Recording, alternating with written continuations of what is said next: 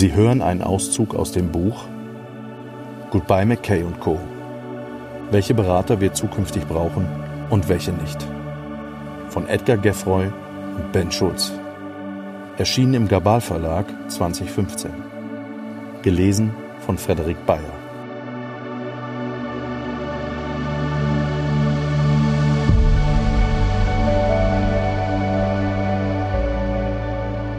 Ein typischer Beratertag im Jahr 2025. Ein leises Prasseln gegen die Fensterscheibe ist an diesem Morgen das Erste, was Tom noch im Halbschlaf vernimmt. Während er sich auf die Seite dreht, hört er auch schon eine vertraute, wohlklingende Stimme. Guten Morgen, Tom. Es ist Viertel vor acht. Die Außentemperatur beträgt neun Grad und es regnet leicht. Im Laufe des Vormittags wird allerdings die Sonne zum Vorschein kommen und bis zu 15 Grad können erreicht werden. Diese Haussysteme sind schon eine feine Sache. Tom hat seines mit der Stimme programmiert, die ihm und seiner Frau am besten gefallen hat. Er hätte eigentlich gerne die Stimme seiner Frau darin verewigt, aber Marie fand die Vorstellung, jeden Tag von ihrer eigenen Stimme geweckt zu werden, nicht gerade angenehm. So entschieden sie sich für Sonja, Sonja kümmert sich um alles, was mit dem Haus und den Menschen darin zu tun hat. Solche Haussysteme gibt es schon seit einigen Jahren, und sie werden kontinuierlich weiterentwickelt und decken immer mehr Bereiche ab.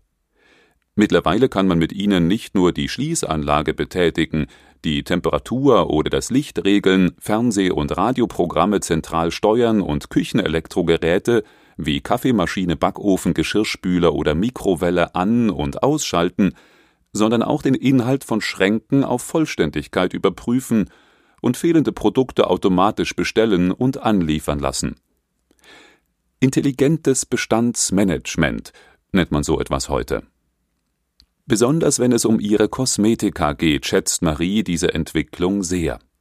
Denn so muss sie nichts mehr selbst bestellen und ihr bleibt mehr Zeit für andere Dinge. Tom wiederum, der seine freie Zeit gerne mit langen Waldläufen verbringt, weiß dieses intelligente Bestandsmanagement hauptsächlich dann zu schätzen, wenn es seine Omega-3-Fettsäurekapseln nachbestellt.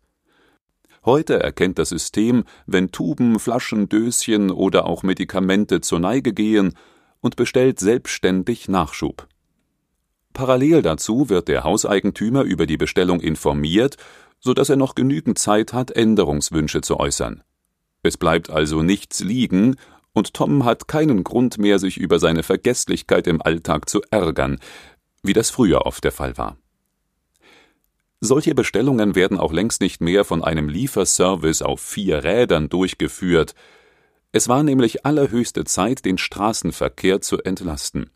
Heute übernehmen Drohnen diese Aufgabe, die ihre Lieferung an einem extra für sie eingerichteten Platz abgeben, an dem die Ware sowohl sicher vor Diebstahl ist, als auch bei der richtigen Temperatur gelagert wird, bis sich der Empfänger darum kümmert, sobald er nach Hause kommt. Getoppt wird das Ganze noch durch die Funktion eines persönlichen Butlers, der Informationen abruft, Termine festlegt und für die Kommunikation mit der Welt verantwortlich ist. Eine der wirklich genialen Weiterentwicklungen findet Tom. Heutzutage werden nämlich nur Informationen übermittelt, die auf die eigenen Interessen abgestimmt sind. Jeder kennt noch den Unmut von früher, wenn Massen von E-Mails in den Postfächern landeten. Man wurde regelrecht erschlagen von einer Informationsflut, die nicht vorgefiltert war. Zwar trennte man damals schon Spam vom Rest der Masse, aber dieser Rest war immer noch so groß, dass man oft sehr lange damit beschäftigt war, Mails vorzusortieren. Schaltet Tom heute das, früher noch in Fernsehen, Radio und Internet unterteilte Informationssystem an, bekommt er nur noch die Informationen, die ihn interessieren könnten.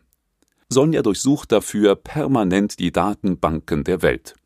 Wenn das System etwas Interessantes entdeckt, wird es zur Verfügung gestellt und kann abgerufen werden, sobald sich dafür die Gelegenheit ergibt oder Tom es direkt abfragt. Diese Abfragemöglichkeit ist von überall gegeben.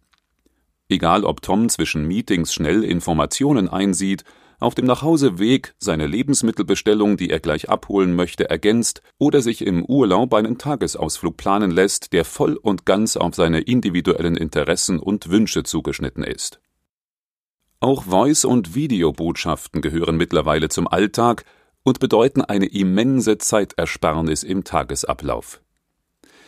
Maries Flieger ist heute Morgen pünktlich um 6.58 Uhr gestartet. Sie wird sich melden, sobald sie in Rom angekommen ist.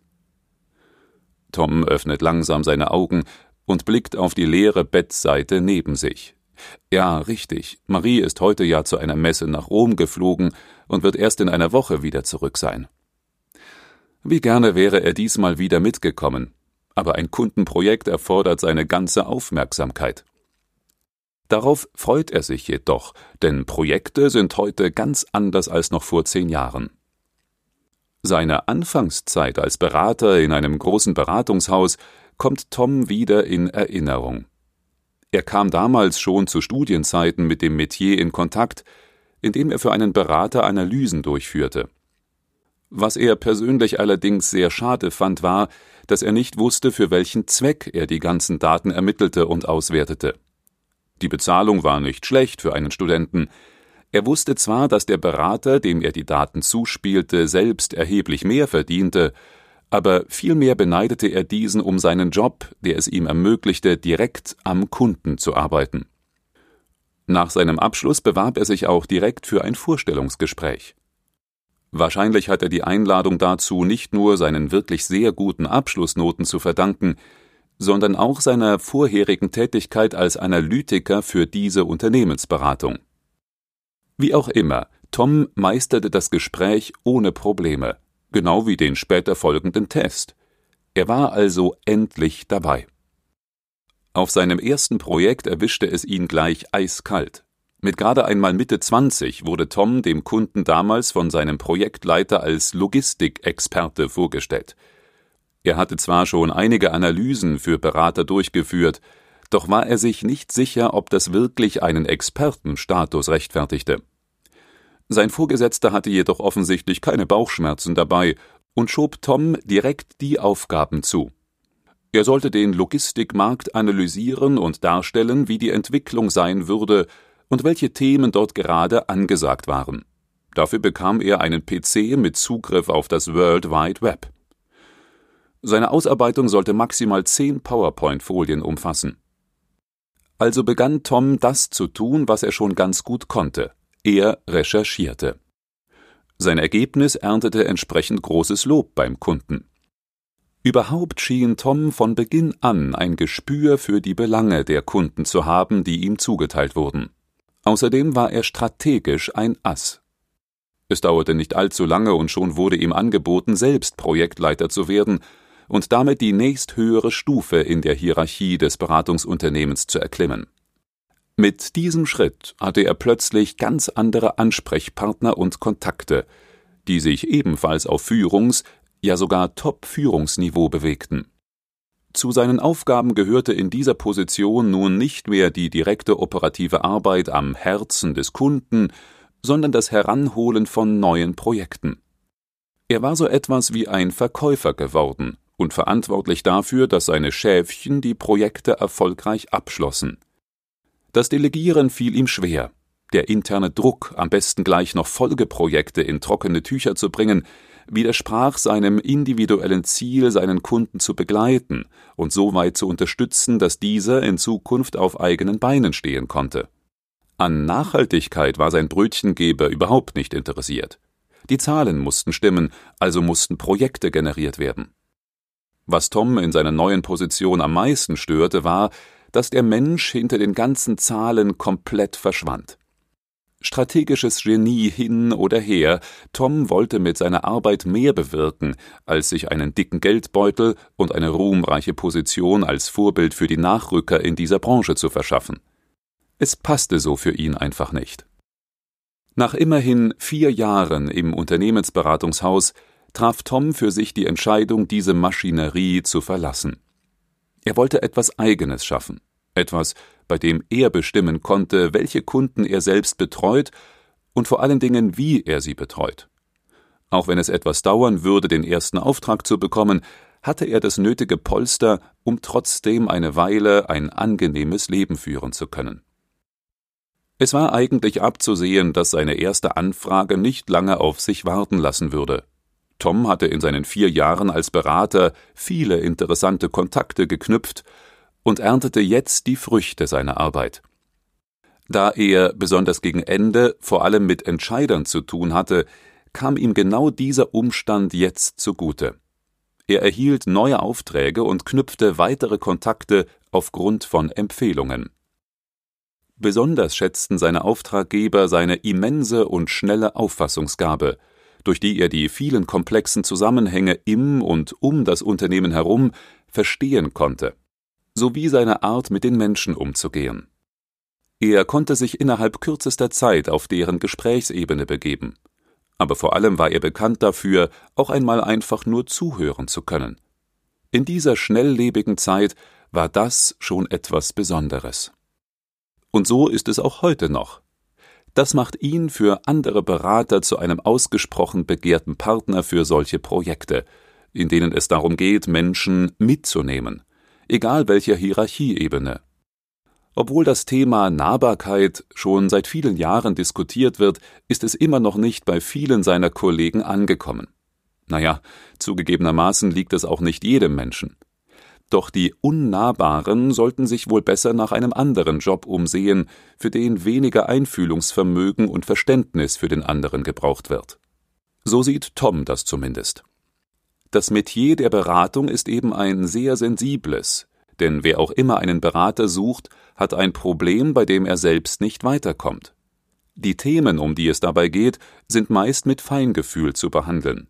Denn für den Auftraggeber bedeutet das Hinzuziehen eines Beraters zuallererst sich einem Fremden öffnen zu müssen. Er präsentiert sozusagen seinen wunden Punkt und macht sich in dem Moment überaus angreifbar. Holt sich zum Beispiel ein Unternehmen einen Berater ins Haus, weil die Umsätze zurückgehen und alle Maßnahmen, die bisher im Alleingang getroffen wurden, nicht fruchten, muss es dem Berater einen kompletten Einblick in die Firma geben. Das fängt bei den Zahlen an, geht über Geschäftsberichte, Marktanalysen und Zukunftsrecherchen bis hin zu Gesprächen mit den Mitarbeitern. Dazu gehört erst einmal deren Bereitschaft, sich dem Berater überhaupt zu öffnen. Dazu gehört eine große Portion Vertrauen denn nicht selten soll verhindert werden, dass irgendwelche Gerüchte über eine Firmenkrise nach außen dringen. Das könnte nämlich unbeabsichtigte Folgen nach sich ziehen. Natürlich wird auch der beste Berater nicht verhindern können, dass man sich intern hinter vorgehaltener Hand austauscht und seinen Sorgen Ausdruck verleiht. Doch ein Berater hat die Möglichkeit, alle Betroffenen von Beginn an mit einzubeziehen.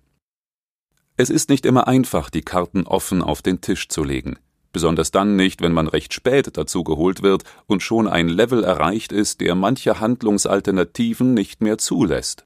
Tom hat das schon mehrmals erlebt. Die bisherigen Erfahrungen der Mitarbeiter zeigten sich dann oft in der Art, wie sie auf seine Präsenz reagierten. Mit Vorurteilen, ablehnend und vor allen Dingen mit Angst. Es hat ihn damals einige Zeit und Mühe gekostet, zu erreichen, dass die Leute ihn nicht als Vernichter ihrer Arbeitsplätze, sondern als Fels in der Brandung sehen konnten. Um sich dieses Image aufbauen zu können, suchte Tom das Gespräch mit jedem Einzelnen und spielte seine große Stärke aus, das Zuhören. Dass er wirklich an den Belangen der Betroffenen interessiert war, sprach sich schnell herum. Entsprechend offen gingen diese in die Gespräche, und Tom kam an Informationen heran, die ein Vorgesetzter nie erhalten hätte. Mit der Zeit sahen ihn die Menschen auch als das, was er letztendlich war, ein Begleiter durch eine harte Zeit, der die für sie passende Strategie entwickelte, die ihnen wieder festen Boden unter den Füßen geben sollte. So arbeitet Tom mittlerweile seit über 15 Jahren eng mit Menschen zusammen, und sein Erfolg in den Projekten hat sich herumgesprochen. Jedes dieser Projekte ist anders. Jedes verlangt eine völlig individuelle Herangehensweise, und das genau ist der Grund, warum Tom seinen Job so liebt. Er kann etwas bewegen, das für die Nachwelt von Nutzen sein kann. Auch dieser Tag verspricht interessant zu werden, denn in etwa einer Stunde wird er sich mit einem neuen Kunden treffen. Eine weitere Empfehlung. Also schwingt er sich aus dem Bett und geht ins Badezimmer. Der Boden dort ist angenehm warm, das Licht schmeichelt den Augen, und der Blick aus dem Fenster schafft es ebenfalls nicht, ihm die Laune zu vermiesen. Schließlich soll sich das Wetter ja bessern. Der Joggingrunde heute Abend wird also nichts im Wege stehen. Nicht, dass er ein Schönwetterläufer wäre, aber angenehmer ist es doch, trockenen Fußes durch den Wald zu kommen, statt nass bis auf die Knochen zu werden. Tom schaut in den Spiegel. Seine 45 Jahre hinterlassen langsam aber sicher ihre Spuren. Das macht dich interessanter, hört er in Gedanken Marie sagen, die immer mit einem Schmunzeln im Gesicht seine kritischen Blicke in den Spiegel beobachtet. Sie hat gut reden mit ihren 38. Tom schiebt den Gedanken beiseite und aktiviert mit seiner Stimme das Display des Spiegels, denn er lässt sich während des Rasierens immer gerne die aktuellen Tagesnachrichten vorlesen, die Sonja natürlich schon vorgefiltert hat, so dass ihn nur die Meldungen erreichen, die ihn wirklich interessieren. Eine Meldung weckt in besonderer Weise seine Aufmerksamkeit, und er bittet Sonja, weitere Informationen dazu zu suchen und ihm diese nachher auf der Autofahrt abzuspielen. Denn jetzt ist Duschen angesagt, und dabei hört er nun mal am liebsten Musik. Die Digitalisierung ist in Toms Welt längst selbstverständlich. Und das Schöne daran ist, dass sich die Angebote individuell auf ihren Nutzer einstellen lassen. Marie und Tom mögen lieber einen langsamen Start in den Tag, der noch nicht mit allzu vielen Informationen vollgepackt ist. Toms Beraterfreund Sebastian ist da ganz anders. Wenn der morgens aufsteht, lässt er sich permanent mit Informationen füttern, die für ihn in irgendeiner Art im Laufe des Tages interessant sein könnten.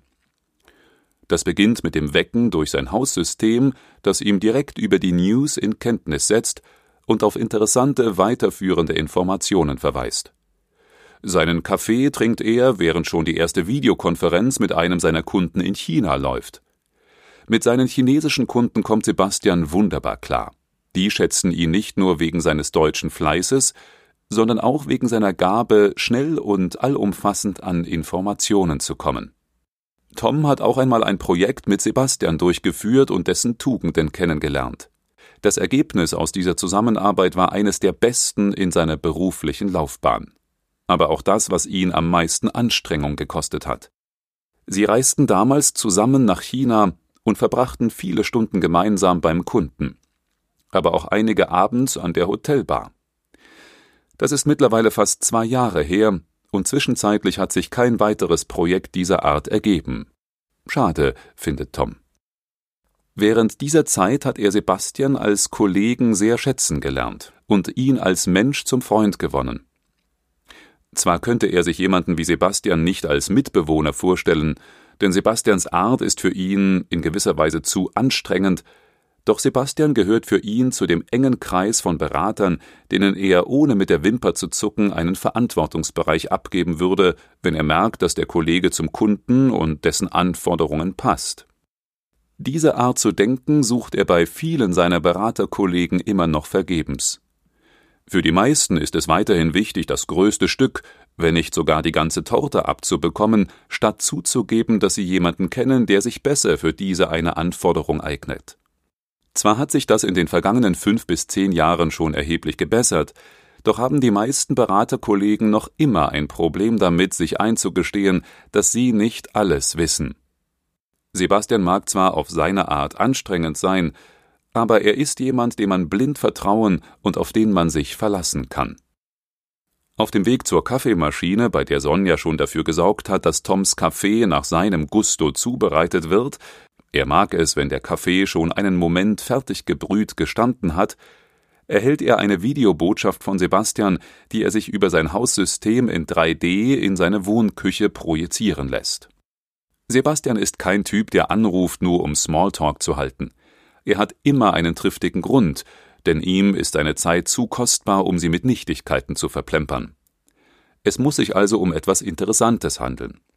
Umso gespannter ist Tom nun, und mit seinen Erwartungen scheint er voll ins Schwarze getroffen zu haben, denn Sebastian kommt sofort auf den Punkt. Hey Tom, long time no see. Lust auf ein kleines neues Projekt?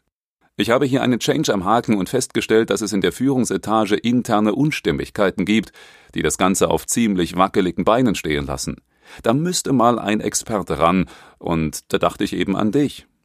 Mit einem breiten Grinsen steht Sebastian nun mit seinem roten Hemd über die Jeans hängend und Chucks an den Füßen in Toms Wohnküche und kennt eigentlich schon die Antwort. Tom steht mit einem ebenso breiten Grinsen vor der 3D-Projektion und muss an die gemeinsame Zeit mit seinem Freund damals in China denken. Sebastian kam schon immer gut bei den Kunden an. Besonders deshalb, weil er durch sein Wesen so gut mit den Mitarbeitern seiner Auftraggeber zurechtkommt und irgendwie immer einen Draht zu ihnen hat. Er hat schon so manches Veränderungsprojekt gewuppt und sich bei Bedarf die richtigen Partner zur Seite genommen. Mit Tom kam er damals zusammen, weil ihm dieser als Spezialist für Veränderungsthemen empfohlen wurde. Das daraus resultierende Projekt zeigte dann, dass Sebastian für seinen Kunden wieder mal den richtigen Riecher gehabt hatte. Er beherrscht den Blick über den Tellerrand, sieht den Kunden in seiner Gesamtheit und holt sich für seine Projekte immer die für die Situation passenden Partner, wenn etwas ansteht, das nicht mehr unter sein Spezialgebiet fällt. Er ist schon etwas Besonderes, und Tom freut sich, dass er nun wieder an ihn gedacht hat. Hey, Sebastian, toll, dich wieder mal zu sehen. Bin gerne dabei. Ich wollte heute Abend eine Runde joggen. Hast du Lust mitzukommen? Dann reden wir drüber. Äh, Sekunde. Sebastian schaut kurz skeptisch zur Seite und verschafft sich einen Überblick über seine heute anstehenden Termine. Gleich darauf gibt sein Gesichtsausdruck Entwarnung. Yep, das klappt. Wenn wir uns um sieben bei dir treffen können, passt das? Ja, passt, prima. Dann bis später. Sauna danach? Yes! Und weg ist er. Typisch Sebastian. Tom freut sich darauf, seinen Beraterfreund später zu treffen und ebenso sehr auf die Informationen, die er bekommen wird. Natürlich könnten Sie auch per Video über das Projekt sprechen, schließlich bietet die heutige Technik alle Möglichkeiten dazu. Und doch haben persönliche Gespräche das gewisse Etwas, das eine 3D-Projektion oder andere Videokonferenzen niemals bieten können. Genau dieses Thema, der Unterschied zwischen realen Treffen und der Kommunikation über elektronische Medien, hat den bekannten Hirnforscher Prof. Dr. Dr. Manfred Spitzer schon in den späten 1990er Jahren beschäftigt. In vielen Studien hat er herausgefunden, dass in klassischen Meetings eine andere Form von Energie in der Luft liegt und die veranlasst Menschen dazu, ganz anders miteinander umzugehen als in Videokonferenzen. Zwar hat Tom oft gar keine andere Möglichkeit, als digital mit seinen Kunden Informationen und Neuigkeiten auszutauschen, weil diese meist viel zu beschäftigt sind, um sich persönlich mit ihrem Berater zu treffen, trotzdem bevorzugt er die klassische Variante, und zwar vor allem in solchen Situationen, in denen das Zwischenmenschliche gefragt ist. Schließlich ist die Nachfrage nach empathischen Fachexperten besonders in den letzten zehn Jahren rapide gestiegen. Viele Kollegen aus seiner Branche haben diese Anforderungen nicht erfüllen können oder nicht erfüllen wollen. Manche haben versucht, auf den Erfolgszug anderer aufzuspringen und sind dann kläglich gescheitert, weil sie nicht die Fachexpertise vorweisen konnten, die von ihnen erwartet wurde. Andere hatten nicht den nötigen Allround-Blick, um Situationen ganzheitlich bewerten zu können, und sind mit ihrer Strategie in die falsche Richtung gelaufen was nicht nur die Existenz der Kunden aufs Spiel setzte, sondern auch ihre eigene Reputation ins Wanken brachte. Wieder andere konnten sich nicht auf Kundenebene begeben. Es gelang ihnen einfach nicht, den Worten ihres Auftraggebers ihre ganze Aufmerksamkeit zu schenken, und so entging ihnen schlichtweg das wirkliche Bedürfnis, das sie hätten stillen sollen. Doch es gab und gibt auch solche Berater wie ihn oder Sebastian. Berater, die offenbar ein Händchen für ihre Kunden haben, die zuhören können, die schnell erfassen können, wie der Kunde und seine Welt ineinander greifen und miteinander verwoben sind. Diese Berater verstehen, dass eine Handlung oder Veränderung an irgendeiner Stelle wieder Auswirkungen auf ganz vielen anderen Stellen in diesem Geflecht haben kann. Sie holen sich andere Spezialisten dazu, wenn sie merken, dass ihre Qualitäten allein für die Anforderungen der Kunden nicht ausreichen. All dies sind Fähigkeiten, die heute mehr denn je gefragt sind und ohne die eine aufrichtige, gewinnende Beratung überhaupt nicht mehr möglich ist. Das Haussystem reißt Tom aus seinen Gedanken und erinnert ihn an seine anstehenden Termine für diesen Tag und die verbleibende Zeit bis zu seinem ersten Termin für heute mit dem potenziellen Neukunden Gerhard Fischer. Das Treffen mit Sebastian ist bereits berücksichtigt und Sonja schlägt aufgrund dessen eine kleine Ablaufänderung vor. Die Haussysteme sind mittlerweile so ausgeklügelt, dass sie nicht nur die Stimme des Hausbesitzers erkennen, sondern auch an dessen Stimmlage bemerken, ob er gut drauf oder eher angespannt ist, sich auf etwas freut oder eher abgeneigt ist. Sie erkennen und aktualisieren also permanent die Veränderungen der Menschen. Sonja zum Beispiel weiß, wie wichtig Tom das Treffen mit Sebastian am Abend ist und hat deshalb direkt einen noch für diesen Tag geplanten Termin auf einen anderen verlegt. Was Sonja mit Sicherheit nicht verlegen wird, ist der abendliche Videocall von Marie aus Rom. Dafür würde sie Tom sogar in der Sauna stören. Wie immer schmeckt der Kaffee genial und das Croissant, das im automatischen Backsystem zwischenzeitlich fertig geworden ist, duftet lecker. Sein Croissant mag Tom am liebsten noch richtig heiß, so dass die Butter nur so wegschmilzt. Sonja fragt, ob sie alle nötigen Daten zu Gerhard Fischer zusammenstellen und für das Meeting nachher aufbereiten soll, während Tom mit Genuss in sein Croissant beißt. Ja bitte, und stell mir das Ganze dann für die Fahrt ins Meeting Center zur Verfügung. Die meisten Berater haben heute kein zentrales Büro mehr. Vielmehr mieten sie sich Räumlichkeiten in sogenannten Meeting Centern, die es mittlerweile in jeder Stadt gibt. Diese Gebäude stehen Einzelpersonen oder auch ganzen Firmensparten für den gebuchten Zeitraum zur Verfügung und ermöglichen einen Aufenthalt in jeder beliebigen Stadt zum Beispiel für die Dauer eines Projekts. Auch Tom hat für das erste Kennenlerngespräch mit Gerhard Fischer heute einen Raum dort gebucht. Soweit er weiß, nutzen alle Berater heutzutage diese Möglichkeit, weil man auf diese Weise repräsentative Räume zur Verfügung hat, in denen man Kundengespräche face-to-face -face führen, Meetings abhalten oder einfach nur ungestört arbeiten kann. Und das mit allem Komfort, den auch ein Hotel bietet. Denn diese Meeting Center sind optimal ausgestattet. Sie haben neben den technischen Mindestanforderungen auch einen Catering-Service und bieten für weit angereiste Kunden Übernachtungsmöglichkeiten. Sollte es Belegungsengpässe geben, kümmert sich das zentrale Managementsystem um Ausweichmöglichkeiten und organisiert auch einen direkten Fahrservice zur Unterkunft.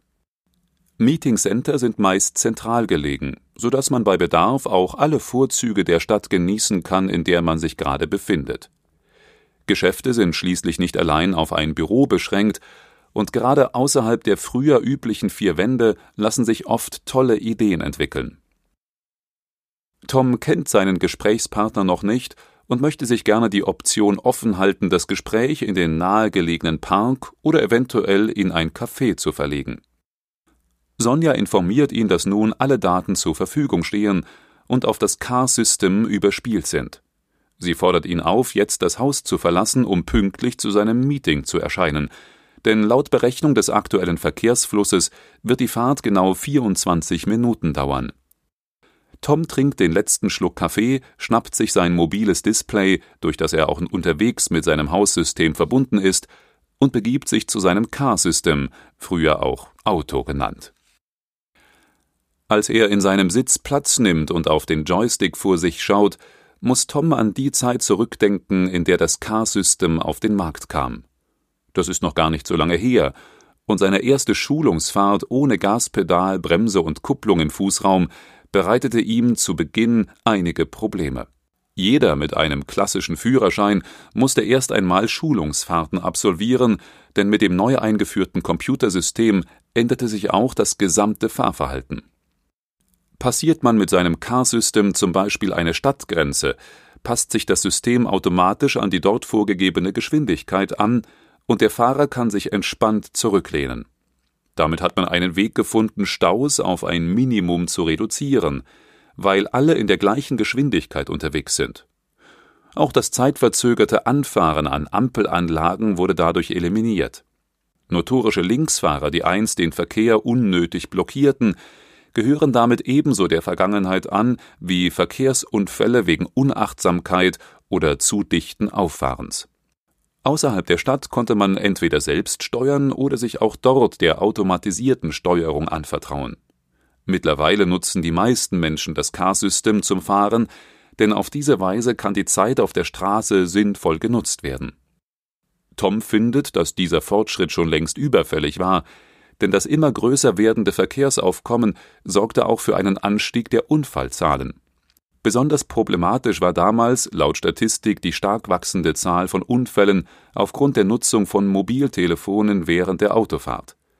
Selbst hohe Geldbußen brachten die Leute nicht dazu, sich eine Freisprecheinrichtung anzuschaffen.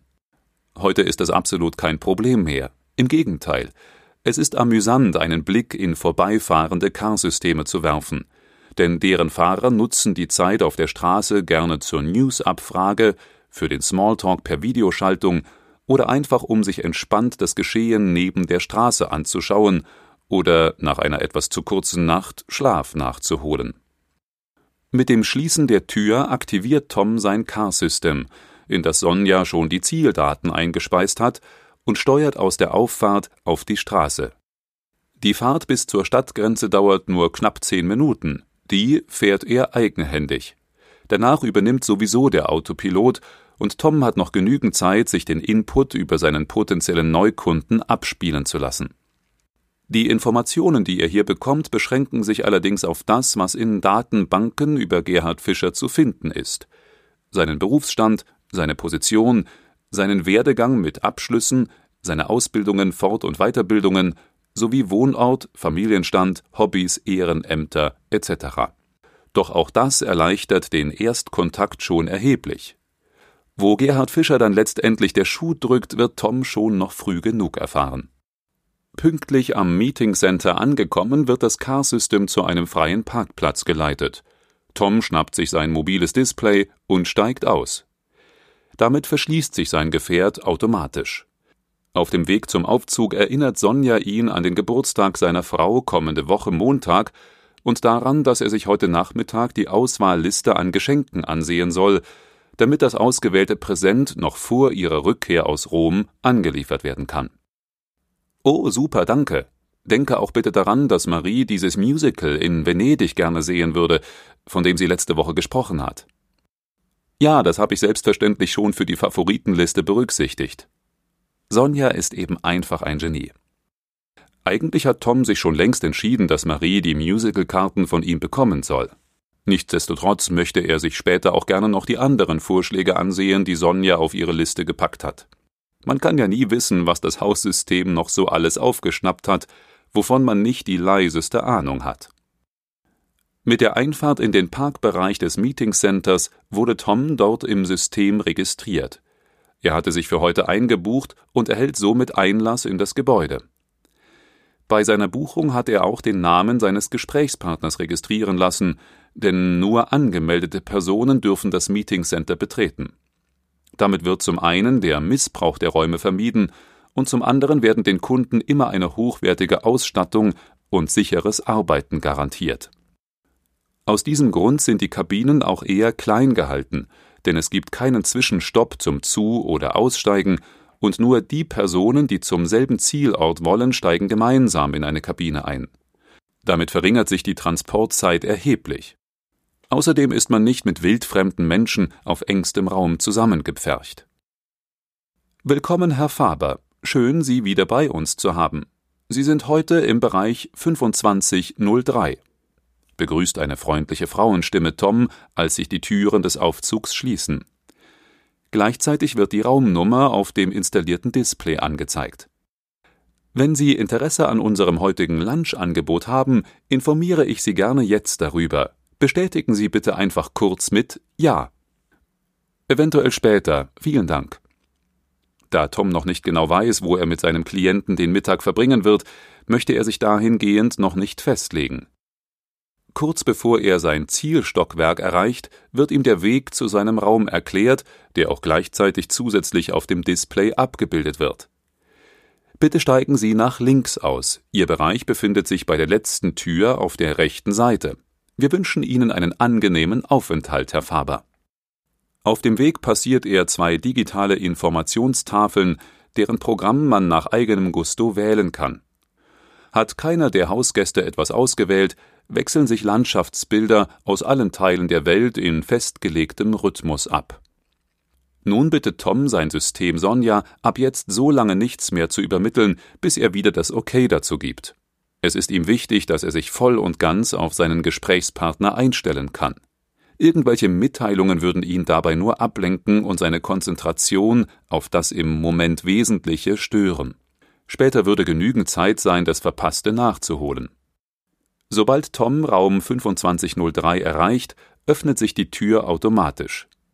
Es ist immer noch ein wenig Zeit, sich in den angemieteten Räumen kurz einzurichten. Das Überprüfen der bereitgestellten Geräte auf Vollständigkeit kann er sich sparen, denn alle Räume sind mit der Standard-Mindestausstattung bestückt, und viel mehr braucht man auch nicht. Als Tom den Eingangsbereich seiner beiden Räume betritt, ist er sichtlich erfreut. Sein Wunsch nach einem Eckraum, der zwei Fensterfronten hat, konnte bei der Buchung tatsächlich berücksichtigt werden. Der Blick vom 25. Stock ist an sich schon beeindruckend und heute hat der Raum auch noch Südostausrichtung, einfach atemberaubend. Für eine Weile genießt er einfach den Ausblick, nachdem er sein mobiles Display auf dem Tisch in der Mitte des Raums abgelegt hat. Dieser größere der beiden Räume hat neben einem nicht zu großen ovalen Tisch mit integriertem Touch-Display und vier super bequem aussehenden Sesseln drumherum auch noch eine große illuminierte Ablagefläche links an der Wand, direkt neben der Tür zur Gangseite. Etwas weiter daneben steht über Eck und zum Teil die östliche Fensterfront einnehmend eine wirklich sehr interessant konzipierte Designer-Couch, rechts und links umrahmt von je einer großen exotischen Pflanze. Zu seiner Rechten befindet sich, direkt an die südliche Fensterfront angrenzend, eine große helle Wandfläche, die für Videoprojektionen in 2D genutzt werden kann, während der Platz davor für 3D-Darstellungen zur Verfügung steht. Gleich daneben führt ein Durchgang zum zweiten, kleineren Raum, in dem eine Servicezeile für Kaffee, ein Kühlschrank sowie Vorräte zur Verfügung stehen und wo sich die Tür zur Toilette befindet. Tom hätte auch einen einzigen Raum bekommen können, in den diese Annehmlichkeiten ebenfalls integriert sind, aber er findet es so einfach besser. Es klopft an die Tür. Ein kurzer Blick auf die Uhr bestätigt ihm, dass sein Gesprächspartner pünktlich ist. Das findet Tom schon mal gut. Als er die Tür öffnet, schaut ihm ein freundlich lächelndes Gesicht an. Gerhard Fischer, freut mich, Sie kennenzulernen, Herr Faber. Tom reicht seine Hand zur Begrüßung. Die Freude ist ganz meinerseits. Bitte kommen Sie herein. Ich hoffe, Sie hatten eine angenehme Anreise. Gerhard Fischer erwidert die Begrüßung und bedankt sich dafür, dass es so kurzfristig mit dem Treffen geklappt hat. Für Tom war es bereits bei der Terminabsprache offensichtlich, dass Gerhard Fischer etwas im Nacken saß, über das er so schnell wie möglich reden wollte. Bevor wir gleich über Ihr Anliegen sprechen, Herr Fischer, würde ich Sie bitten, mir Ihr You freizuschalten, damit wir uns besser kennenlernen können. Toms Klient ist sichtlich erleichtert, dass das Ganze auf dieser Ebene stattfinden wird. You ist eine ganz besondere Erfindung. Es ist so etwas wie eine Identitäts-DNA, die sowohl das Wertesystem als auch die Motivatoren der Person enthält, die sie trägt. You hat die Form eines Chips, der entweder als Armband oder Kette getragen wird und kann bei Bedarf für eine weitere Person freigeschaltet werden, um ihr den Zugriff zu ermöglichen. Mit You sind völlig neue Möglichkeiten des gegenseitigen Verständnisses entstanden. Im geschäftlichen Kontext hilft You beispielsweise, dass sich Geschäftspartner besser kennenlernen, dass Wünsche und Bedürfnisse besser verstanden und berücksichtigt werden, oder dass man sehen kann, ob die Voraussetzungen, um für beide Seiten gewinnbringende Prozesse in die Wege zu leiten, überhaupt vorhanden sind. Im privaten Bereich lassen sich Eltern-Kind-Beziehungen durch You ebenso verbessern wie Lehrer-Schüler- oder Freund-Freund-Verhältnisse. You war zunächst einmal auf heftigen Widerstand gestoßen, da man fand, dass der Mensch damit noch gläserner würde. Tom sah das keineswegs so, denn seit dem Facebook-Boom hatte sowieso schon fast jeder sein Leben der Öffentlichkeit auf einem Silbertablett präsentiert. Damals wurden oft unüberlegt Bilder gepostet und Mitteilungen geschrieben, die die ganze Welt einsehen und lesen konnte. Noch bevor man entschieden hatte, ein unangemessenes Bild doch besser zu löschen, war es bereits hundertfach verbreitet worden. Auch Bankdaten wie Konto- oder Kreditkartennummern gab man schon vor 15 Jahren, ohne mit der Wimper zu zucken, in ein System ein und vertraute blind darauf, dass Online-Shop-Betreiber diese zuverlässig geheim halten würden. Die ganze Aufregung rund um You erschien Tom daher von Anfang an völlig übertrieben. Er fand die Idee hinter You sehr ausgereift und begrüßte die Umsetzung für jedermann, denn er arbeitete sowieso schon längst auf diese Art und Weise mit seinen Klienten. Nur war diese Arbeitsweise damals noch mit viel Aufwand verbunden, denn neben zahlreichen Tests, die durch die umfangreiche Fragestellung und deren Auswertung zeitaufwendig waren, dauerten auch die Kennenlerngespräche an sich viel länger. Für You musste man dagegen nur einmal zehn Fragebögen angehen und die Ergebnisse daraus wurden übersichtlich und für jeden verständlich verpackt. Im Chip-Format gespeichert waren die Daten sicher vor Missbrauch, denn der Owner musste erst sein eindeutiges Einverständnis zur Freigabe seiner Identitäts-DNA geben. Auch die Tatsache, dass sich Menschen permanent weiterentwickeln, wurde bei You berücksichtigt. Wenn sich zum Beispiel Werte in ihrer Gewichtung verlagern, wird das vom System erkannt und die Identitäts-DNA wird entsprechend angepasst. Die Idee dafür war schon im Jahr 2014 entstanden. Damals hatte es sich in der Coaching- und Beraterbranche etabliert, dass ein Weiterbildner seinen Klienten zuallererst Tests machen lässt, die dessen Lebensmotive und Werte herausarbeiten und nachvollziehbar darstellen. Der Berater konnte auf diese Weise erfahren, wofür das Herz seines Klienten schlägt, was ihn antreibt und was ihm die Energie gibt, um seinen Job in seinen Alltag zu meistern. Außerdem erfuhr er, welche Werte für den Klienten von elementarer Bedeutung sind und welche Werte er lebt. Daraus konnte der Berater dann ableiten, was sich zum Beispiel beim Klienten verändern muss, damit seine Umwelt und sein Wertesystem zusammenpassen. Das Thema der Passung war im Grunde genommen schon immer ungeheuer wichtig. Es ist verantwortlich dafür, welche Freunde man sich aussucht, bei welchem Arbeitgeber und in welchem Beruf man arbeitet, welcher Partner der richtige ist und welche Freizeitbeschäftigung einem Spaß macht. Menschen umgeben sich immer am liebsten mit solchen Menschen, die ihrem eigenen Wertesystem am nächsten sind. Diese Auswahl findet im Unterbewusstsein statt und konnte bis vor etwa zehn Jahren nicht für jedermann verständlich erklärt werden. Damals hatte man erkannt, wie wichtig diese Zusammenhänge sind und damit begonnen, das Wissen um Wertesysteme überall dort einzusetzen, wo es um die Arbeit mit Menschen ging, wie beispielsweise im Coaching und in der Beratung also überall dort, wo es wichtig war, die Identität eines Menschen zu kennen. Zu dieser Zeit gab es einen regelrechten Run auf Berater, die eine Betrachtung der Identität als Grundlage für ihre Arbeit mit Klienten heranzogen, denn ihre Ergebnisse waren schlichtweg unschlagbar. Während die entsprechenden Tests damals ausschließlich im beruflichen Bereich genutzt wurden, etwa um herauszufinden, ob jemand überhaupt den für ihn richtigen Job ausübte ob ein Mitarbeiter in ein Team mit einer bestimmten Aufgabenstellung passte oder ob jemand beim Thema Selbstmarketing überhaupt auf seinem Gebiet unterwegs war, haben sich heute die Einsatzgebiete von You auf nahezu alle Bereiche des Lebens ausgeweitet. Kommt heute ein Interessent in ein Autohaus, weiß der Verkäufer innerhalb kürzester Zeit, was dem Kunden wichtig ist. Ein Verkaufsgespräch kann so individuell wie nie zuvor und äußerst zielorientiert geführt werden. Das gleiche gilt für alltägliche Einkäufe. Betritt ein Kunde einen Supermarkt, werden ihm nur solche tagesaktuellen Angebote vorgestellt, die ihn interessieren. Macht er eventuell gerade eine Kur, die eine ausgewogene Ernährung mit frischen Lebensmitteln in Bio-Qualität erfordert, wird ihm also kein 500 Gramm Glas Nutella angepriesen, das diese Woche besonders günstig zu haben ist. Auch bei essentiell wichtigen Dienstleistungen, wie etwa bei der Behandlung von Erkrankungen, hat sich mit Hilfe von You einiges verbessert. Der Patient kann auf diese Art und Weise viel einfacher einen Arzt finden, der ihn versteht. Denn auch bei Gesundheitsthemen ist Vertrauen unschätzbar wichtig. Andersherum kann der Arzt mit Hilfe von You viel treffendere Ratschläge geben, da er weiß, was seinem Patienten wichtig ist. Heute ist You gar nicht mehr aus dem täglichen Leben wegzudenken. Die ganzen Annehmlichkeiten, die mit der Identitäts-DNA verbunden sind, haben den Alltag erheblich erleichtert. Auch der Krankenstand konnte damit auf ein noch nie dagewesenes Level gesenkt werden, weil es mittlerweile praktisch keine Burnout-Patienten mehr gibt.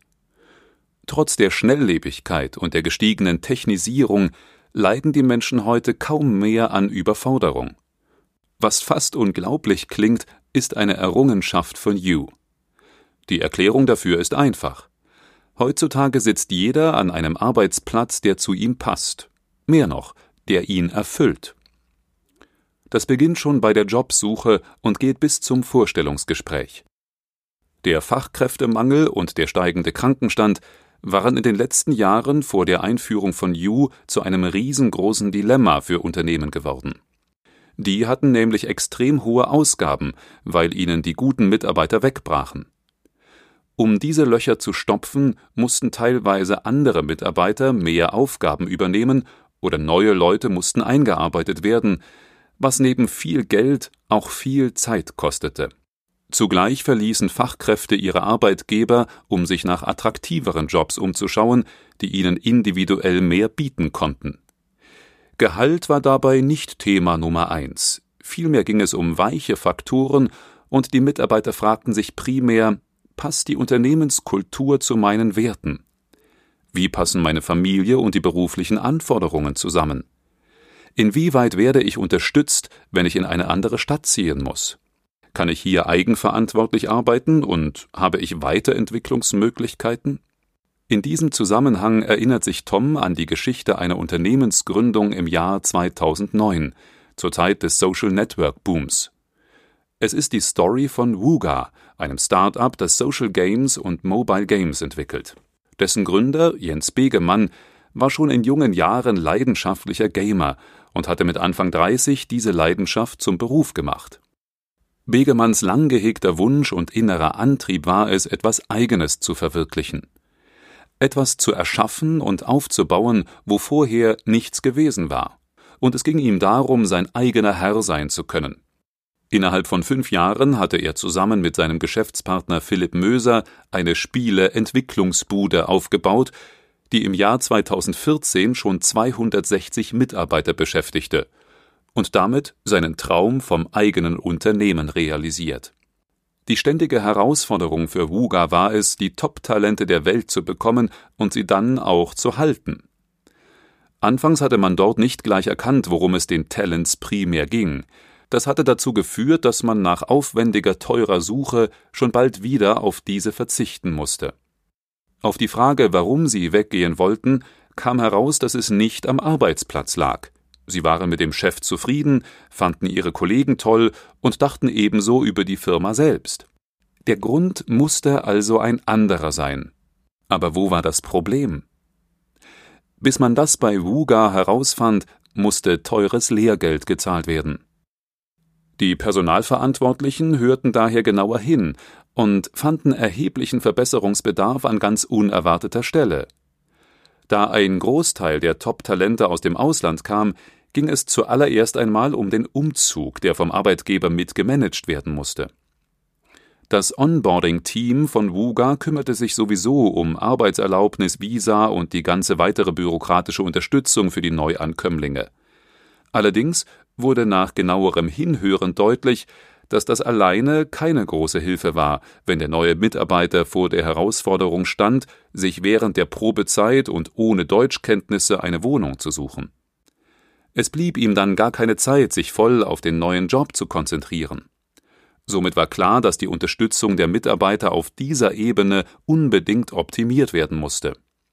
Das hatte Wuga geschafft, indem es den Neuen für die ersten sechs bis acht Wochen kostenlose Wohnungen zur Verfügung gestellt hatte. Ihnen wurde damit eine große Last von den Schultern genommen und sie konnten sich primär um ihren neuen Job kümmern. Es ging hier also darum herauszufinden, was gegeben sein muss, um seinen Mitarbeitern die besten Bedingungen für ideales Arbeiten zu bieten. Und Tom fiel noch ein weiteres Beispiel ein. Auch der Werkzeugmaschinen- und Lasertechnikhersteller Trumpf hatte sich mit der Zeit mehr und mehr an den Wünschen der Mitarbeiter orientiert. Zum Beispiel was deren Arbeitszeit betrifft. Während Überstunden dort früher auf ein Guthabenkonto überführt wurden, das in Zeiten mit weniger Aufträgen angezapft werden konnte und somit beim Lohn Kontinuität garantierte, wurde das System später an die individuellen Bedürfnisse der Mitarbeiter angepasst. Wollte jemand zum Beispiel mit einer anderen Stundenzahl arbeiten, weil eine neue Lebenssituation das erforderte, war das bei Trumpf kein Problem. Das Unternehmen nahm Abstand von seinen veralteten Teilzeitverträgen und schaffte somit mehr Flexibilität. Die Mitarbeiter bestimmen nun, wie sie arbeiten, und der Arbeitgeber organisiert sich entsprechend. Besonders an die Bedürfnisse junger Fachkräfte passt man sich bei Trumpf gerne an. Was nützt eine Top-Fachkraft, wenn sie sich durch die Arbeitsbedingungen zu eingeschränkt fühlt, um ihre Leistung voll entfalten zu können? Sie wird früher oder später gehen, weil ihre eigenen Anforderungen nicht zu denen des Unternehmens passen. Flexibilität war also ein Muss, aber das mussten die meisten Firmen erst noch lernen. Viele arbeiten heute noch daran. Das sind die Kunden von Tom. Tom berührt den U-Chip mit dem Daumen. U bitte aktivieren. Empfänger Gerhard Fischer. Mit der Kombination Fingerabdruck und Sprachbefehl hat man den Einwand des möglichen Missbrauchs praktisch ausgeschaltet. Sollte die Stimme nämlich aufgrund von Stress oder Angst verändert sein, würde das System blockieren. Nun hält Tom seinen Chip am Handgelenk kurz über das mobile Display von Gerhard Fischer und seine Identitäts-DNA wird übertragen. Sein Kunde vollzieht die gleiche Prozedur und beide können damit beginnen, ihren Gesprächspartner richtig kennenzulernen. Was sich früher über mehrere Stunden hingezogen hat, nimmt hier nun nur noch etwa fünf Minuten in Anspruch. Während dieser Zeit entspannt sich das Gesicht von Gerhard Fischer zusehends, denn ihm wird mit jeder Minute klarer, dass Tom der Typ Berater ist, den er für sich und sein Unternehmen vorgestellt hat. Dieser Berater wird seine Situation verstehen. Er wird sich die nötige Zeit nehmen und das Firmenkonstrukt genauestens kennenlernen wollen. Er wird die Mitarbeiter einbeziehen, sich dabei mit ihnen auf eine Ebene begeben können und ihnen als Unterstützer zur Seite stehen. Für ihn als Geschäftsführer wird Tom als Sparringspartner da sein und diesen Job so lange durchziehen, bis sich die Wogen geglättet haben und er seinen Posten wieder allein bewältigen kann. Noch ist aber, da lässt sich nichts schön reden, die Kacke am Dampfen. Und Gerhard Fischer kommt direkt auf den Punkt, indem er sein Display startet und die aktuelle Situation seines Unternehmens in einer 3D-Darstellung präsentiert. Gerhard Fischer ist seit rund 50 Jahren ein sehr erfolgreicher Hersteller von Schwerlastkränen. Das Unternehmen hatte Gerhard Fischers Vater aufgebaut und er selbst stieg vor knapp 20 Jahren mit ins Geschäft ein. Während der Vater noch ausschließlich auf den deutschen Markt fokussiert war, strebte sein Sohn ins Ausland. Im Laufe der Jahre kaufte Fischer Junior weitere Unternehmen in Europa dazu und expandierte schnell. Ungefähr zeitgleich zog sich sein Vater Stück für Stück aus dem Geschäft zurück und hat mittlerweile seinen Ruhestand eingeläutet. Was aktuell zunehmend zu Problemen führt, ist, dass es mittlerweile keine einheitliche Vertriebsstruktur mehr gibt, der Kundenkontakt sehr unterschiedlich gelebt wird und jede der Firmen praktisch völlig eigenständig agiert. In seinem Unternehmen, der Mutterorganisation, wird die einheitliche Steuerung zunehmend zur Herausforderung und es kommt zu internen Kommunikationsschwierigkeiten, was sich mittlerweile in Umsatzrückgängen bemerkbar macht. Die Lage ist ernst. Gerhard Fischer ist sich bewusst, dass Tom eine Aufgabe dieser Größenordnung nicht allein bewältigen kann, was heutzutage allerdings aufgrund der großartigen Vernetzungsmöglichkeiten überhaupt kein Problem darstellt. Es gibt zwar noch große Unternehmensberatungen, die sich schon seit vielen Jahren auf dem Markt behaupten, aber die haben nach wie vor das Problem umfangreicher Mitarbeiterumwälzungen. Branchenneulinge erhalten dort ein fundiertes Grundwissen und eine umfangreiche Ausbildung, gehen aber nur wenige Jahre später ihren individuellen Weg. Es bleiben auch einige, allerdings nur wenige, in diesen großen Beratungsunternehmen, aber das sind auch nur die, die mit den hohen Anforderungen und engen Regeln gut zurechtkommen. Trotzdem rechnet sich das Ganze für die Köpfe der Consulting-Schmieden, denn sie haben die Möglichkeit, Frischfleisch mit anderen Denkansätzen von den Unis zu rekrutieren und sich entsprechend zurechtzuziehen. Wer damit als Mitarbeiter nicht klarkommt, kann gehen. Wer darin jedoch genau sein Ding erkennt, wird aufsteigen und ein Vorbild für die Neulinge sein. In erster Linie sind die großen Unternehmensberatungen jedoch ein Sprungbrett für die große, weite Beraterwelt mit all ihren Möglichkeiten. Für Berater wie Tom ist es einfach, sich für ein Projekt die nötigen Fachleute zu besorgen. Nachdem Gerhard Fischer seine Lage geschildert hat, erklärt er seinem Berater seine Sicht der Dinge. Tom lässt ihn dabei ungehindert reden und hört aufmerksam zu. Das ist für seinen Kunden sichtlich eine Entlastung. Er hat bisher niemanden so viel anvertraut, zumindest was seine eigenen Gefühle und Befürchtungen betrifft. Nicht einmal seinem Vater, der zu Beginn seiner Firmenübernahme immer ein ebenbürtiger Ratgeber war. Doch als dieser sich langsam aus den geschäftlichen Belangen zurückzog, hatte Gerhard Fischer ihn auch immer weniger involviert. Sein Vater hatte schließlich genug geleistet, und die Entscheidung weiter zu expandieren hatte der Sohn allein getroffen. Allerdings ohne ein ausgereiftes Konzept, vielmehr mit großer Entschlussfreude, den zur Verfügung stehenden Mitteln und dem wachsenden Verlangen noch größer zu werden.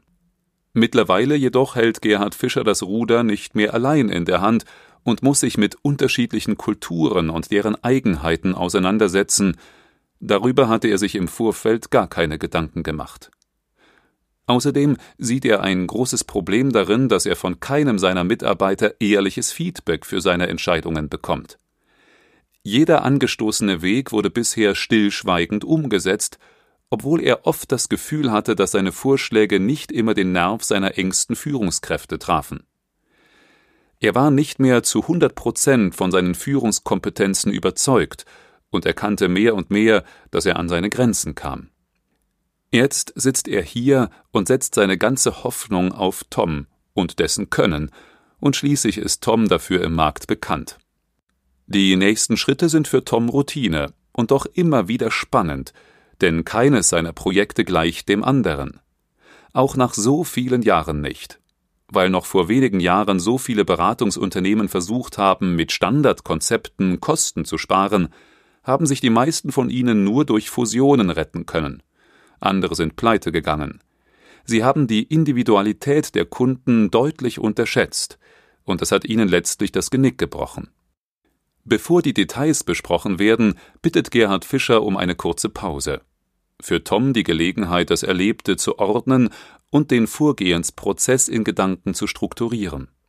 Er bittet sein System, ihm die Namen all der Kontakte aus der Datenbank zu filtern, die er für dieses Projekt brauchen könnte, und die gleichzeitig gut zu seinem neuen Kunden passen. Da Sonja das You von Gerhard Fischer ausgelesen hat, ist es für sie eine Kleinigkeit, Tom die gewünschten Personen aufzulisten. Der ganze Prozess dauert nur den Bruchteil einer Sekunde. Neun Leute von Toms Kontakten kommen in Frage, fünf davon wird er brauchen. Gerhard Fischer kommt zurück. Zuerst einmal möchte ich mich bei Ihnen für Ihre Offenheit bedanken, Herr Fischer. Wie geht es Ihnen jetzt, nachdem Sie mit mir gesprochen haben? Ich muss ganz ehrlich sagen, Herr Faber, dass mir mit diesem Gespräch eine große Last von der Seele gefallen ist. Das Ganze bedrückt mich schon lange, aber ich wusste bisher nicht, wem ich mich anvertrauen sollte. Dann kam der Tipp von einem Freund, und jetzt bin ich sehr gespannt, wie es weitergeht. Tom aktiviert die Übertragung seines Displays an die große helle Wand direkt vor Ihnen. Während er spricht, werden die einzelnen Schritte zeitgleich automatisch gescribbelt und an die Wand projiziert. Sie wissen, ich werde Klartext mit Ihnen reden. Ich bitte darum, nein, das erwarte ich. Gerhard Fischers Stimme klingt bestimmt. Tom erwidert diese Aussage mit einem zustimmenden Nicken. Und es werden im Laufe unserer Zusammenarbeit voraussichtlich Dinge angesprochen werden, die Sie vielleicht nicht so gerne hören wollen. Toms Kunde nickt. Ich stelle mir den Vorgang folgendermaßen vor. Als erstes werde ich mir einen Gesamtüberblick über Ihr Headquarter verschaffen. Dafür würde ich gerne einen Besuchstermin bei Ihnen vereinbaren. Die beiden beauftragen ihre Systeme, einen Termin festzulegen. Ich möchte Sie bitten, dass Sie meinen Besuch bei Ihren Führungsverantwortlichen ankündigen, sodass diese das mit Ihren Teams besprechen können. Die Mitarbeiter müssen auch wissen, dass ich mit jedem von Ihnen sprechen werde, denn mir ist wichtig, Ihre Sicht der Dinge kennenzulernen und Ihre Meinung zu erfahren. Gerhard Fischer nickt zustimmend und garantiert, seine Leute für die Zeit der Zusammenarbeit mit Tom freizustellen. Es ist Ihnen bewusst, dass ich ein Projekt dieser Größenordnung nicht allein durchziehen werde. Im Moment habe ich schon geeignete Partner in der näheren Auswahl, werde aber meine finale Entscheidung erst dann treffen, wenn klar ist, in welche Richtungen wir insgesamt agieren müssen. Grundlegend kann ich schon jetzt sagen, dass wir die unterschiedlichen Unternehmenskulturen nicht auf einen Nenner bringen können. Dafür sind die jeweils gelebten Werte erfahrungsgemäß viel zu unterschiedlich. Was wir allerdings angehen werden, ist ein internes Kultur- und Werteverständnis. Damit entwickelt jeder Verständnis für den anderen und lernt sich auf seinen Kollegen und Gesprächspartner einzulassen. Egal wer hier mit wem kommuniziert. Wichtig ist, dass die Kommunikation wieder funktioniert, vor allem über Ländergrenzen hinweg. Es ist mir wichtig, dass sich meine Leute gegenseitig respektieren und nicht nur alles schlecht reden, was der andere macht. Ich habe das Gefühl, dass vieles schon so eingefahren ist und dass ich es nicht hinbekommen habe, rechtzeitig gegenzulenken. Gerhard Fischer klingt besorgt. Ich verstehe Sie absolut, antwortet Tom. Deshalb werde ich mir auch zuallererst die Standpunkte Ihrer Mitarbeiter anhören. Daraus ergibt sich, an welchen Punkten wir als nächstes ansetzen müssen. Tom erklärt das im weiteren Verlauf mögliche Vorgehen zum Ermitteln des Bedarfs und dem Durchführen von individuellen Trainings oder Workshops, zum Einbinden von Mitarbeitern, die im Prozess eine Schlüsselfunktion übernehmen können, zum Entwickeln eines einheitlichen Vertriebsprozesses für alle Länder, der mit dem gesamten Management erarbeitet wird, für eine Zusammenarbeit mit internen Botschaftern, die für Trainings geschult werden und die Vertriebsprozesse dann in ihre Organisation tragen, sowie für eine einheitliche Kommunikation mit dem Kunden. Wie das im Detail aussieht, werde ich ermitteln können, sobald ich Ihr Unternehmen kennengelernt habe, schließt Tom seine Ausführungen ab. Für Gerhard Fischer hört sich das nicht nur sehr professionell, sondern auch wohl durchdacht an. Und das zu einem so frühen Zeitpunkt des Gesamtprojekts. Er hat einfach ein gutes Gefühl. Gibt es aktuell noch etwas, das Sie gerne wissen möchten, Herr Fischer? Wissen Sie, Herr Faber, ich habe ja schon mal vor etwa einem Jahr den Kontakt zu einem Berater gesucht und bin damit völlig auf die Nase gefallen. Irgendwie hat der nicht verstanden, wie bei uns alles zusammenhängt. Er hat sich zwar die Bücher sehr genau angesehen und auch mit mir viele Gespräche geführt, aber was mir total gefehlt hat, war, dass er auch mal mit meinen Leuten gesprochen hat. Die gingen eigentlich gleich zu Beginn auf Distanz. Wenn Sie das jetzt so durchziehen, wie Sie das sagen, dann kann ich mir vorstellen, dass die Sache jetzt endlich mal richtig angegangen wird. Tom hat ähnliche Geschichten schon des Öfteren von seinen Kunden gehört. Es ist ihm immer noch schleierhaft, wie seine Beraterkollegen gute Arbeit leisten wollen, wenn sie nicht das Gespräch mit den Leuten suchen, die letztendlich betroffen sind. Wie soll man denn sonst erfahren, was die Menschen beschäftigt, was deren Meinung zur Situation ist oder wo sie Handlungsbedarf sehen? Hier sitzen die Macher, die Entwickler und die mit dem direkten Kontakt zum Markt und zu den Kunden.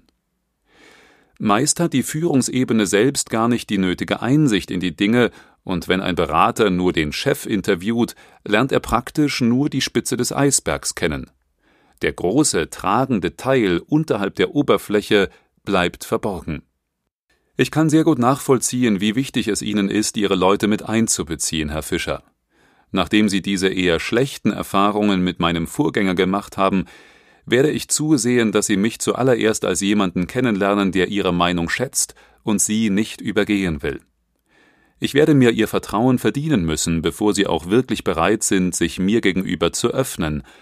Doch damit kenne ich mich aus. Das bekommen wir definitiv hin. Gerhard Fischers Gesichtszüge entspannen sich. Ich setze mein ganzes Vertrauen in Sie, Herr Faber. Mit einem Blick auf sein Display sieht Tom den Starttermin, den ihre Systeme festgelegt haben, und bestätigt, wie ich sehe, können wir auch gleich am kommenden Dienstag bei Ihnen starten. Im Grunde genommen hätte es auch schon am Montag losgehen können, aber Sonja hat Maries Geburtstag berücksichtigt. Ein Termin vor Ort beim Kunden kann schnell mal länger dauern, und Tom hätte den Musical-Besuch am Abend dann eventuell nicht wahrnehmen können. Da war sie wieder, seine favorisierte Geschenkidee gar nicht auszudenken.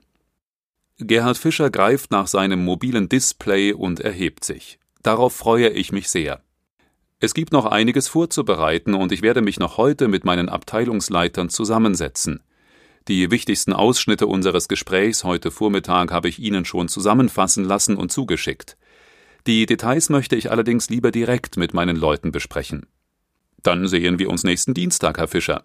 Vielen Dank für Ihren Besuch und Ihre Offenheit. Ich freue mich auf unser Projekt. Ich freue mich auch. Die beiden verabschieden sich und Tom begleitet seinen neuen Kunden noch zur Tür. Wieder allein muss er erst einmal tief durchatmen. Dieses Projekt wird ihm einiges abverlangen. Wieder wird er ein Unternehmen so gut kennenlernen, wie es nicht einmal der Geschäftsführer selbst kennt. Ein Team zusammenstellen, das genau zum Kunden und dessen Anforderungen passt. Wieder wird er der große Hoffnungsträger sein und genau diese Tatsache gibt ihm persönliche Erfüllung. Er liebt seinen Job und freut sich auf dieses Projekt. Und er freut sich darauf, mit den Menschen zu arbeiten. Tom gehört zu der Gattung Berater, die für sich persönliches Wachstum erfahren, wenn sie in ein neues Projekt einsteigen. Für ihn ist jeder Auftrag etwas Neues. Obwohl die Aufgabenstellungen meist sehr ähnlich sind, ein Unternehmen in der Klemme sucht einen Berater, der das Unternehmen wieder aus der verfahrenen Situation herausbringt. Doch bei jedem Kunden funktionieren die Fäden im Hintergrund anders. Zwar kann Tom auf seinen immensen Erfahrungsschatz zurückgreifen und sein Wissen immer wieder einsetzen, doch sind die Wege zum Erfolg immer wieder völlig unterschiedlich. Für Tom ist das eine Art persönlicher Erweiterung. Dieses ungeheure Wissen führt ihn immer weiter, hilft ihm, neue Zusammenhänge besser und schneller zu erfassen und die passenden Fragen zu stellen. Das Gespräch lief richtig gut. Eigentlich wäre es mehr als erstaunlich gewesen, wenn sich hier Diskrepanzen ergeben hätten. Noch vor wenigen Jahren hätte es allerdings durchaus dazu kommen können, weil es noch kein You gab. Seit der Etablierung dieses Systems gibt es praktisch keine Unstimmigkeiten mehr in der Phase des Kennenlernens. Dass es bei Toms neuem Kunden beim ersten Mal, als es einen Berater engagierte, so schlecht lief, lag sicher daran, dass er es nicht besser wusste. Gerhard Fischer hatte keine Erfahrung mit Beratern und konnte gar nicht wissen, ob die Vorgehensweise seines ersten Beraters die richtige war. Er hatte erst bemerkt, dass etwas nicht richtig rund lief, als er mitbekommen hatte, dass seine Mitarbeiter dem Berater gegenüber abweisend waren. Von seinen Abteilungsleitern hatte er erfahren müssen, dass sich die Leute übergangen fühlten. Diese Vorgehensweise des damaligen Beraters war keine Basis für eine weitere Zusammenarbeit. Jetzt, nachdem Toms Kunde weg war, meldete sich Sonja wieder zu Wort und übermittelte die Information, dass sich Marie aus Rom gemeldet hatte. Tom lässt sich die Aufzeichnung in 3D darstellen und freut sich, seine Frau wiederzusehen, die auf einem Platz steht, der nur so von Menschen wimmelt. Sie freut sich sichtlich über diese Location, die Piazza del Popolo. Marie kostet jedes Mal ihre Woche in Rom aus und nutzt ihre freie Zeit fürs Sightseeing. Schade nur, dass Tom diesmal nicht mitkommen konnte. Die Mitteilung dauert circa zehn Minuten und zeigt eine lebensfrohe Marie, die es sichtlich genießt, in dieser quirligen Stadt dieses ganz besondere Flair erleben zu dürfen. Mit der veränderten Verkehrsführung hat sich auch in Rom einiges verändert. Vorbei ist die Zeit, in der sich Autokarawanen durch die Straßen drängten und Fußgänger mit einem beherzten Satz zur Seite springen mussten, um nicht überrollt zu werden. Car-Systeme sind nur noch auf festgelegten Strecken erlaubt und eine Vielzahl an Straßen ist für den Verkehr komplett gesperrt. Dem Tourismus hat das spürbaren Aufwind beschert, denn Sehenswürdigkeiten können in Ruhe besucht und mit öffentlichen Verkehrsmitteln auch bestens erreicht werden. Bereits vor zehn Jahren etablierte sich das Fahrrad mehr und mehr als Fortbewegungsmittel, was auch von Bussen und Bahnen unterstützt wurde, die schon damals die Mitnahme der Drahtesel ermöglichten. History trifft Future. Dieses ganz besondere Zusammenspiel, das keine andere europäische Stadt in vergleichbarer Form bietet, genießt Marie in vollen Zügen. Auf seine Bitte, mit Marie eine direkte Verbindung herzustellen, bekommt Tom eine enttäuschende Antwort. Sonja informiert ihn darüber, dass sich seine Frau mittlerweile auf dem Messegelände in einem Meeting befindet und nicht gestört werden möchte. Genauso wie er sich zuvor für den Besuch von Gerhard Fischer abgemeldet hatte. Er bittet sein System, Marie die Nachricht zu übermitteln, dass sie sich im Laufe des Tages gerne nochmal melden kann, sobald es ihre Zeit erlaubt. Ursprünglich hatte Tom den Kundenbesuch bis in den frühen Nachmittag geblockt. Desto mehr freut er sich jetzt schon wieder zurückfahren zu können. Bis er zu Hause ankommt, würde Sonja schon dafür gesorgt haben, dass sein etwas verspätetes Mittagessen punktgenau fertig ist. Zwar gibt es zuverlässige Lieferservices, die auch gute Qualität bringen, doch Marie liebt es zu kochen und hat entsprechend vorgearbeitet, sodass das Essen nur noch aufgewärmt werden muss. Tom klemmt sein mobiles Display unter den Arm und verlässt seinen angemieteten Raum. Mit Eintritt in den Aufzug wird er genauso willkommen geheißen wie bei seiner Ankunft heute Morgen. Willkommen zurück, Herr Faber. Wohin möchten Sie gerne? Zu meinem Car-System bitte. Sehr gerne. Auf der Parkebene angekommen wird Tom verabschiedet. Werden Sie uns heute noch einmal besuchen, Herr Faber? Das Meeting Center gleicht mit dieser Information direkt ab, ob der gemietete Raum an diesem Tag noch weiter zur Verfügung stehen soll oder erneut vermietet werden kann. Nein, danke, heute nicht mehr. Dann hoffen wir, dass alles zu Ihrer Zufriedenheit war und freuen uns auf Ihren nächsten Besuch. Tom mag diese Veränderung im Servicedenken. Endlich haben die Anbieter von Produkten und Dienstleistungen kapiert, dass hinter allem allein der Mensch steht. Und der hat Bedürfnisse, Wünsche, Anliegen oder auch Träume. Ein riesengroßer Markt eben, der lange Zeit verkannt worden war. Die Betreiber des Meeting Centers zum Beispiel sind immer daran interessiert, ihren Service noch ein Stückchen besser zu machen. Sollte einem Kunden etwas nicht ganz so gut gefallen haben, hat er die Möglichkeit, das direkt über sein System mitzuteilen. Ist der Mangel behoben, wird er sofort darüber in Kenntnis gesetzt. Sollte es dabei Verzögerungen geben, wird er darüber ebenfalls informiert. So erlebt er keine Enttäuschung bei seinem nächsten Besuch, falls doch noch alles im alten Zustand geblieben ist. Auf der Fahrt nach Hause lässt sich Tom den Newsbericht von heute Morgen abspielen, und die Liste der Geschenkideen für Maries Geburtstag aufzeigen. Noch während er aufmerksam zuhört, passiert er einen seiner Lieblingslebensmittelläden. Sofort wird ihm ein Angebot präsentiert, über das ihn Sonja informiert. Heute früh war das anscheinend noch nicht aktuell, und er bittet sein System, das Angebot direkt zu nutzen und nach Hause liefern zu lassen. Zwar geht er immer noch gerne selbst einkaufen, doch wenn er auf diese Art ein Schnäppchen machen kann, ist er sofort dabei. In seinem Car-System zurückgelehnt, nutzt Tom die weitere Fahrt durch die Stadt dafür, von Sonja die heute noch anstehenden Aufgaben zusammengefasst zu bekommen. Sie hat seinen Tagesplan schon angepasst und Vorbereitungs- sowie Informationszeit für das Projekt mit Gerhard Fischer eingeplant. Sonja unterbricht ihre Aufzählung, informiert Tom darüber, dass sich Michael Schäfer, ein Kunde seines aktuell laufenden Projekts, gerade meldet und fragt, ob sie den Anruf zu ihm durchstellen soll. Nach einem kurzen Ja bitte sieht Tom auch schon seinen Kunden auf dem Display, der auf den ersten Blick ziemlich besorgt wirkt. Michael Schäfer ist Geschäftsführer einer international agierenden Maschinenbaufirma und hat Tom vor etwa drei Monaten damit beauftragt, sein Vertriebsteam für den neu eroberten chinesischen Markt auf Vordermann zu bringen. Das war ihm auch gelungen, allerdings nicht mit allen Teammitgliedern, denn nicht jeder kam mit den nun völlig anders gearteten Anforderungen klar. Es wurde ein spezielles Team zusammengestellt, das aus den Vertrieblern bestand, die am besten geeignet waren, um sich auf die neuen Herausforderungen einzustellen und mit der fernöstlichen Kultur vertraut zu werden. Außerdem stand die Maschinenbaufirma vor der Herausforderung, eine speziell für den chinesischen Markt passende Apparatur zu entwickeln, und das innerhalb eines sehr eng vorgegebenen Zeitrahmens. Noch vor wenigen Jahren wäre das ein nicht zu erfüllendes K.O.-Kriterium gewesen.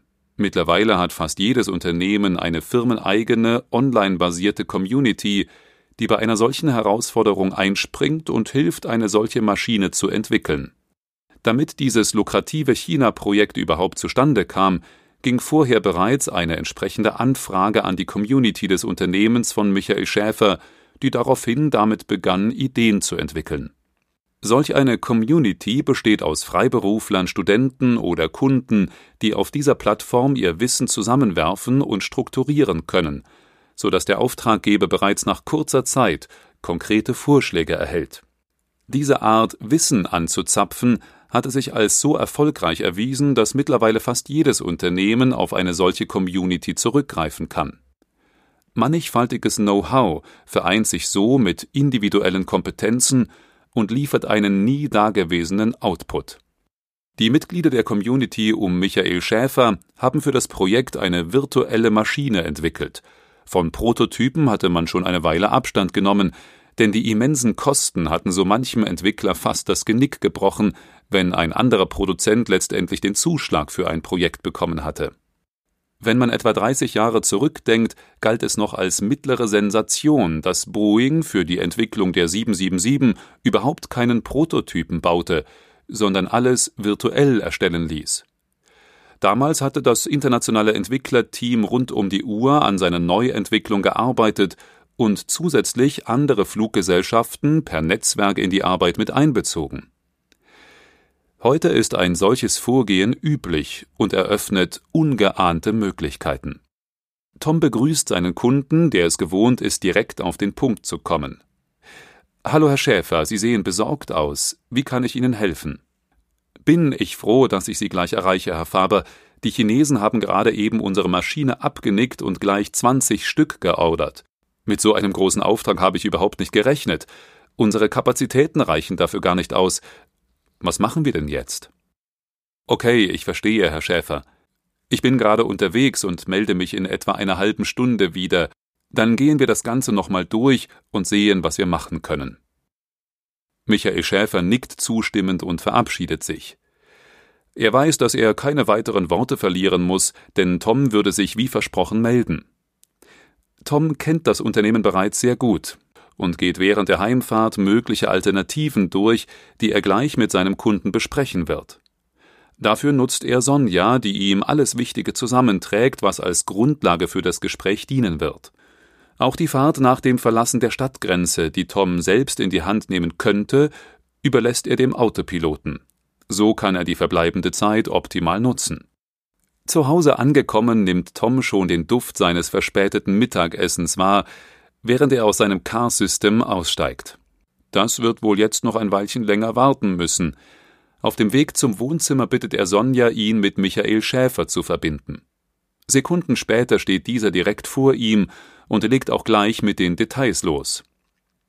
Tom hört aufmerksam zu und stellt anschließend seinem Kunden Möglichkeiten vor, wie er die 20 Maschinen produzieren könnte, ohne seine reguläre Produktion dafür komplett stoppen zu müssen. Der Maschinenbauer hat noch zwei Kooperationspartner, die Teile für ihn produzieren. Einen in Italien, den anderen in Ungarn. Diese beiden Firmen verfügen im Moment über die nötigen Kapazitäten für die Produktion. Eine Möglichkeit wäre, die Produktion der neu entwickelten Maschine auf beide Länder aufzuteilen, was natürlich erfordern würde, die Mitarbeiter vor Ort zu schulen und alle weiteren Teile, die benötigt werden, dorthin zu liefern. Die dafür benötigten Mitarbeiter dürften dann zeitlich nicht in andere Projekte involviert sein. Auf der anderen Seite müssen diese beiden Firmen auch geeignete Mitarbeiter zur Verfügung stellen können. Tom hat sich die Kosten für diesen Aufwand schon berechnen lassen und stellt die Zahlen seinem Kunden vor. Michael Schäfer lässt nun seine Zahlen für den Verkauf der Maschinen dagegen stellen. Diese Variante wäre eine schnelle und vor allem auch nachhaltige Lösung, denn China ist nach wie vor ein lukrativer Markt, der auf deutsche Qualität setzt. Würden die beiden Firmen in Italien und Ungarn mitspielen, könnte er sich diese Lösung sehr gut so vorstellen, erklärt Herr Schäfer mit einem überzeugten Kopfnicken. Sollte sich herausstellen, dass die Nachfrage weiter wächst, müssten wir uns sowieso Gedanken über einen Erweiterungsbau machen, ergänzt Tom bestätigend. Den Vorschlag werde ich direkt mit den Geschäftsführern dort abklären. Ich melde mich bei Ihnen, sobald ich weiß, ob Sie dabei sind. Dann besprechen wir die Einzelheiten. Vielen Dank, Herr Faber. Und weg ist er. Jetzt ist Tom gar nicht dazu gekommen, seinen zweiten Vorschlag zu präsentieren. Naja, sollte der erste aus irgendeinem Grund nicht funktionieren, wird er noch die Gelegenheit dazu haben. Lunchtime. Sonja lässt Tom wissen, dass es noch einmal etwa fünf Minuten dauern wird, bis das Essen fertig ist. denn durch das virtuelle Meeting mit dem Kunden wurde die Kerntemperatur mittlerweile stark reduziert, um die Frische zu erhalten.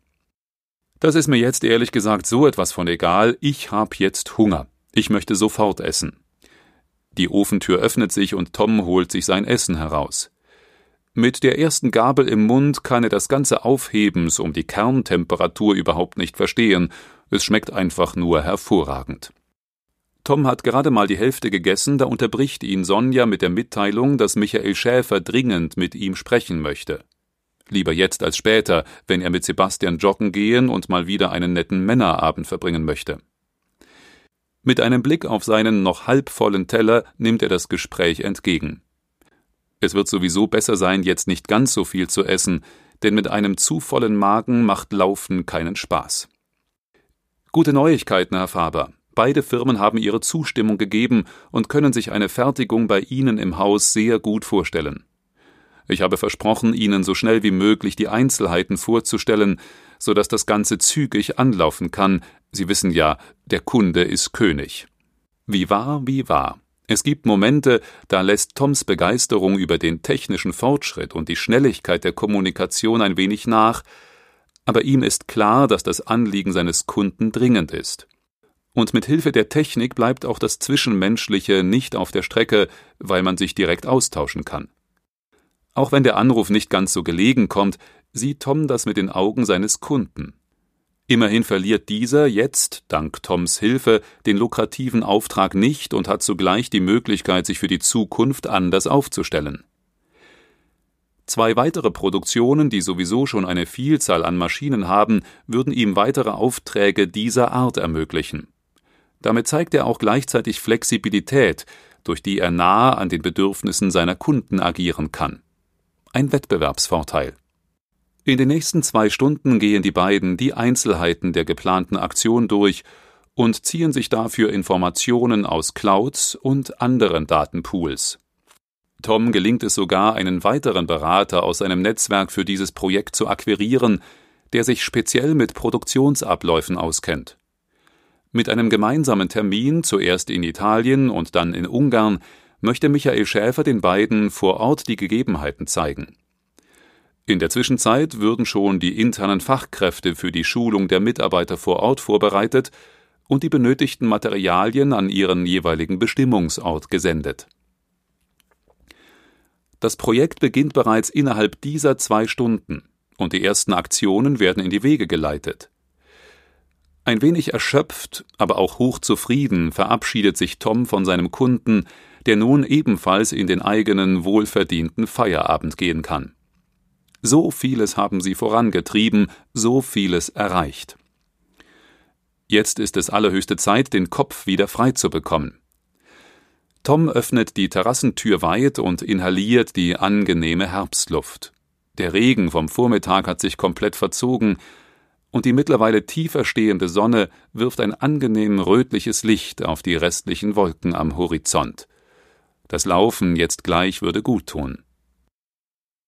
Tom geht ins Ankleidezimmer und lässt sich seine Lieblingslaufhose mit passendem Shirt heraussuchen. Er lässt Sonja die entsprechenden Schubladen öffnen und holt sich sein Wunsch-Outfit heraus. Noch während er dabei ist, sich umzuziehen, meldet sein Haussystem die Ankunft von Sebastian.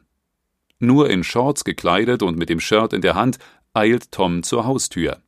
Bei seinem Freund lässt er es sich nicht nehmen, die Tür selbst zu öffnen und ihn persönlich zu begrüßen. Da steht Sebastian bereits in kompletter Montur und strahlt übers ganze Gesicht. Voller Freude über das Wiedersehen umarmen sich die beiden und beschließen direkt loszulaufen, um die letzten Sonnenstrahlen noch genießen zu können. Wie kleine Jungs herumalbernd traben die beiden los Richtung Feld, von dem aus sie dann in den Wald abbiegen werden. Tom freut sich nicht nur darüber, endlich seinen Freund wiederzusehen und alte Zeiten aufleben zu lassen, sondern ist auch gespannt darauf, welches neue Projekt er mit ihm durchziehen möchte. Während die beiden von der untergehenden Sonne begleitet zum Feld joggen, sorgt Sonja schon dafür, dass die Sauna aufgeheizt wird und der Wein gut gekühlt auf sie wartet, wenn sie wieder nach Hause kommen. Und die Karten für das Musical sind auch schon bestellt.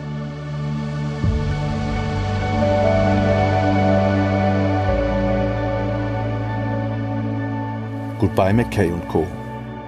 Welche Berater wir zukünftig brauchen und welche nicht. Von Edgar Geffroy und Ben Schulz. Erschienen im Gabal Verlag 2015. Gelesen von Frederik Bayer.